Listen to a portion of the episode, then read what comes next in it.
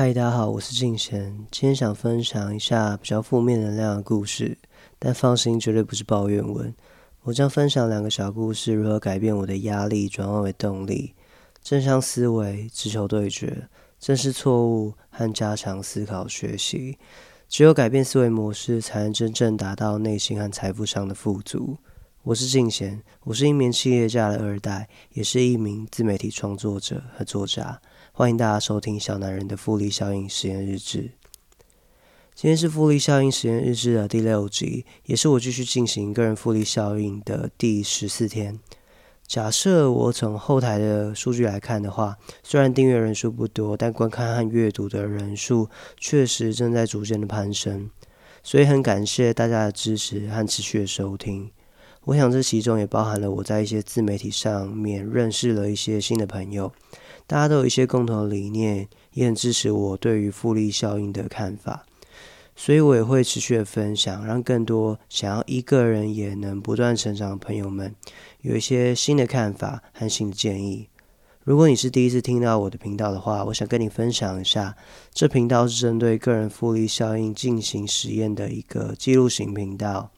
在这里，我会和大家分享我是如何运用六大目标来改善我的个人生活，改善我的思维模式，还有实际的财富累积变化。我将毫无保留的和你分享。如果你也喜欢我的概念的话，欢迎订阅我的频道。我也会持续的记录，还有分享给大家不同的故事，还有工作和生活上的经验。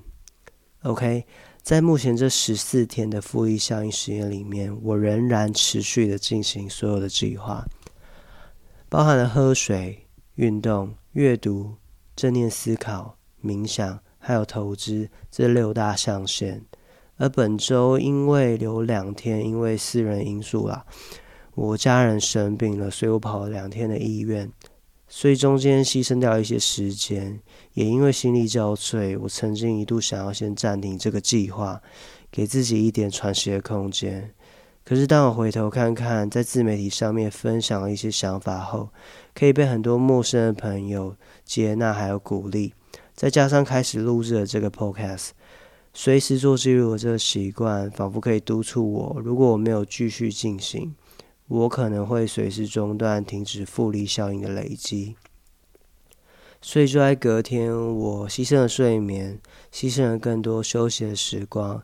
拿起纸本重新继续翻阅，戴起我的耳机继续收听一些优质的频道和优质的电子书。在短暂空档，我就继续的运动，持续的冥想。相信我，只要你热衷于保护你的梦想。你会毫无保留的愿意牺牲这些琐碎的时间，完成你热爱的事情。你知道吗？现在已经快要凌晨两点了，我还是想要把这个频道录制下来。即便我知道我明天可能六七点就要继续起床工作，但我满心充满了热情、喜悦还有期待。我想把更多正向思维还有故事分享给大家。哦，对了，上一次分享的第一本书是《领导的本质》。在阅读完之后，我第二本书是在讲 B to B 的销售神经，而这本书是在讲述企业对企业的一个业务形态的转换，还有经营模式的改变。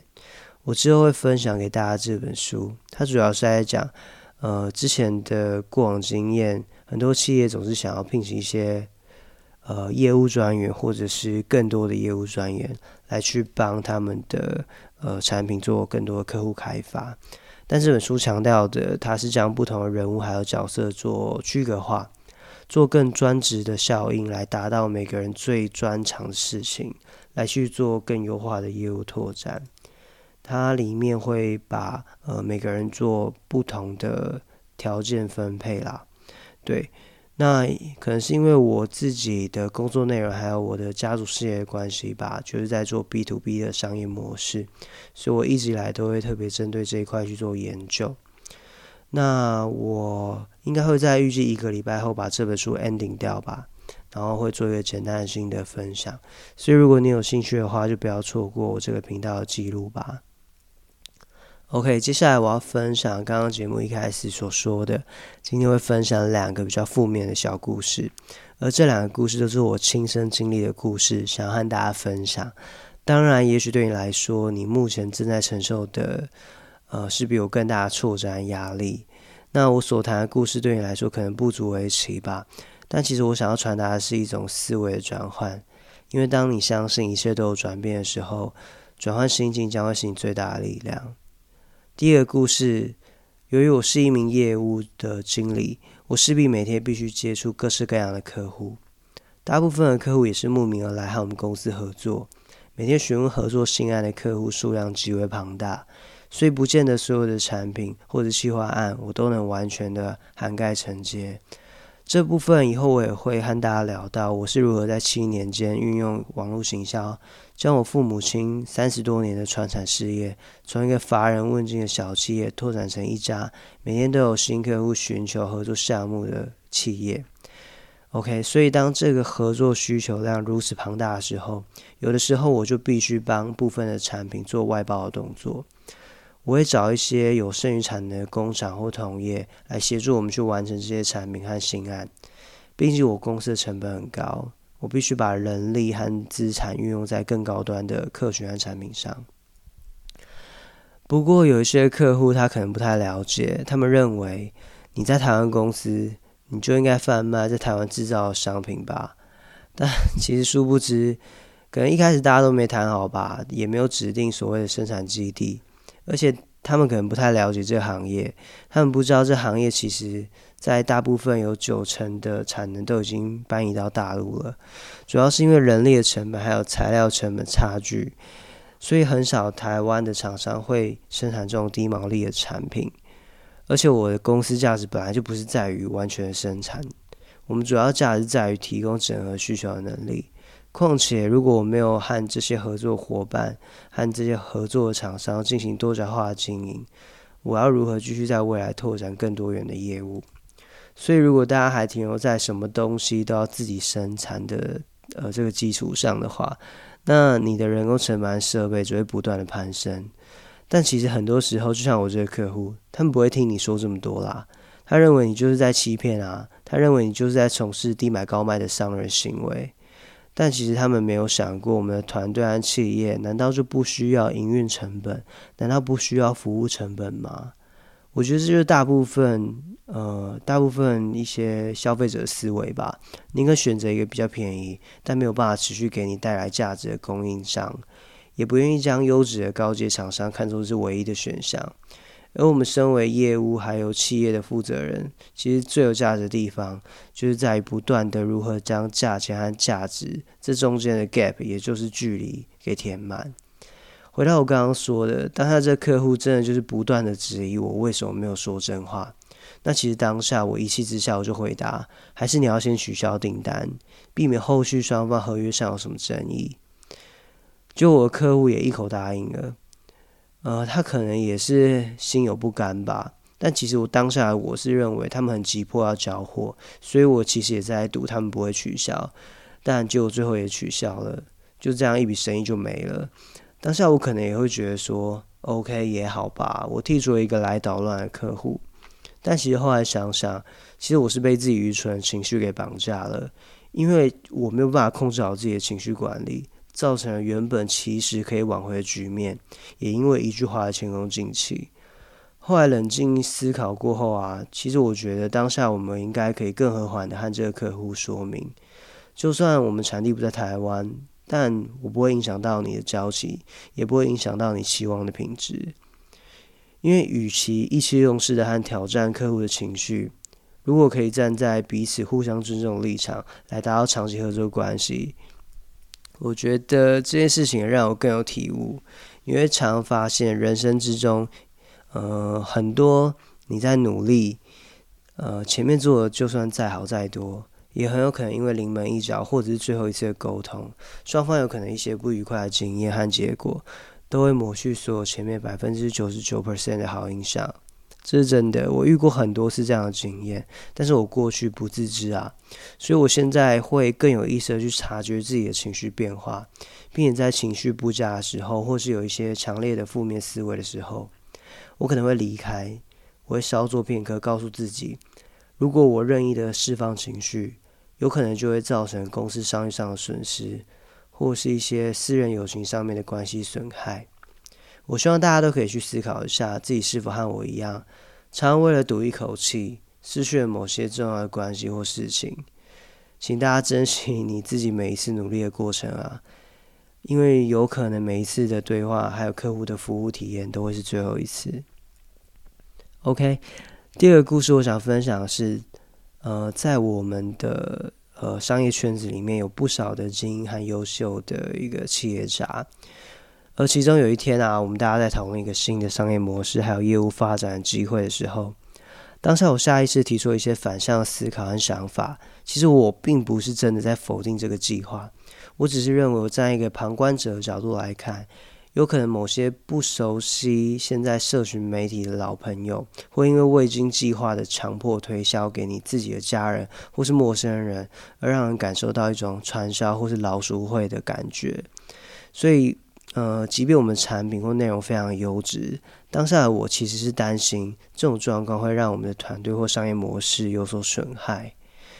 呃，所以我认为我自己是提出了一个第三者的观点吧，让大家不至于在一个社团里面互相取暖，也就是所谓的一言堂。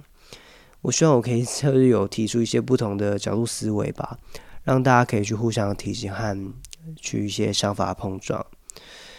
对，听起来很合理吧？对啊，但就当我提出这些质疑的可能性的时候，我们的领导者，也就是这个商业思维的一个发起人，他会回应我，他说：“你这就是所谓的穷人思维啊，你不知道吗？当你什么事情都不做的时候，你就开始提出了这么多疑问。那假设我们都开始实际下去做了之后，碰到更多的问题，那是不是我们就会更轻易的放弃？”其实这就是大部分创业家失败的原因啊，因为我们太爱帮自己找借口了。我们这一生中，大部分人遇到问题的时候，或者是遇到一个新的挑战的时候，我们似乎都会先对陌生的领域做出抗拒的心态。不管这个理念是对或错，产品是好是坏，就先怀疑而非执行。嗯，你是不是和我曾经一样，有和朋友聊天的过程中？嗯，有一个朋友，他去提出了他最近发现了一个新想法或者一个新的概念的时候，我们团队里面的五个人，其他的五个人，其他的四个人吧，大家可能就会立马提出反对的声音，去质疑你提出的这个建议或者是突破性的理念根本就不切实际，或是告诉你你其实即将啊面对非常大的挑战，可是你根本没有去做过啊，所以现在回想起来，我才发现这就是逃避型的思维。害怕思维，也就是穷者养成的是一个习惯。其实，所有好的或劣质的新创意或想法，一定都有它其中可以参考的价值。而真正有能力和付出努力的人，他们就会从从中找到一些新的商业模式架构，去挖掘一些材料或一些 idea，去做出你自己的企业或者是业务上的创新发展。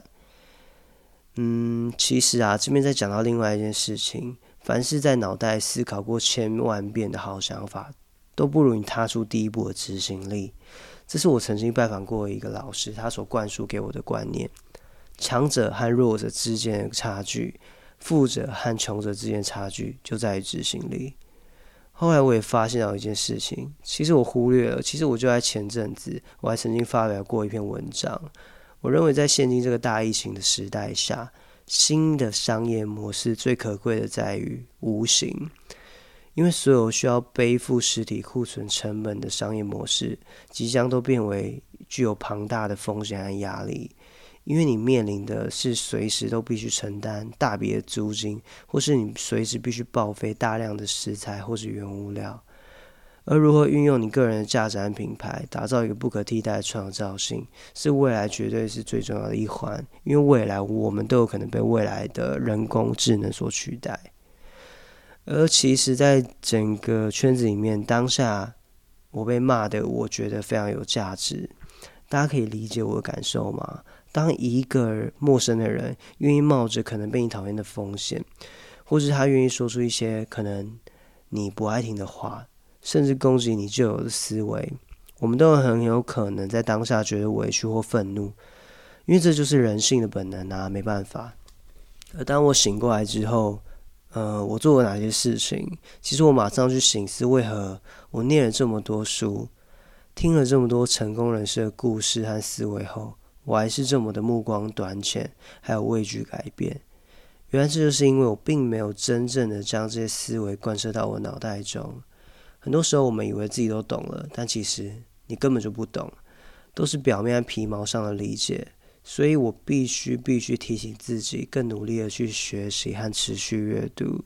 只有持续的学习，并且累积所谓的复利效应，才能真正达到转换脑袋的可能。OK，最后想跟大家分享，我之前就有提过，我现在非常的频繁阅读电子书，我相当我相当的仰赖这个习惯。啊，这习惯是在我做复利效应之前就养成的。所以我觉得，在这个自媒体的时代之下，如果你对一个事情非常有热情的时候，而这个现在又是一个这么资讯爆炸的时代，我觉得这是一个很幸福的时候，因为你不会再受到时间、空间的限制，你将信手拈来所有需要资讯的课程，达到所谓真正的学习自由。所以，如果大家对于持续学习很有兴趣的话，但是你有可能和我一样很难播出额外的时间做纸本阅读。我觉得欢迎大家到我资讯栏，或者是到 Instagram 上面搜寻“小男人的复利效应”。我会在上面提供一个我阅读这个电子书的一个平台连接，因为这个平台真的还不错啊！它每年会分享一百本书，里面每本书都是针对财富自由来去做延伸。它帮我解决很多没时间看书和学书选书的困难呐，所以我可以呃常常做事情又边听边吸收一些新知识。而且好处是，听的过程之中，导读者会帮我们整理一些这书里面一些最精华又最甜的那一些部分啦，然后用最最浅显易懂的方式端到你的脑袋面前，这真的很方便。尤其我个人认为，加入的费用真的不高啊，以一个学生来说，大概就是一双球鞋；那以一个上班族来说，可能就是一餐的费用罢了。但你可以持续的阅读到一本一百本书啊，每周会有两本新的书，我觉得非常划算。如果你对于持续个人成长和阅读有兴趣的话，你可以到我资讯栏里面的这个专属链接，目前它有一个很优惠的价格，时间过了就没了，所以我诚心建议对自己呃个人持续成长有兴趣的朋友们，可以不要浪费了现在这个自媒体时代的这个可贵资源。OK。今天的分享大致上就到这里。如果大家有什么问题，可以在底下留言给我。我也希望我今天的分享可以带给大家一些不同的想法，也希望大家可以尽快找到属于自己的复利效应目标，还有人生梦想。我们下一集再见，拜拜。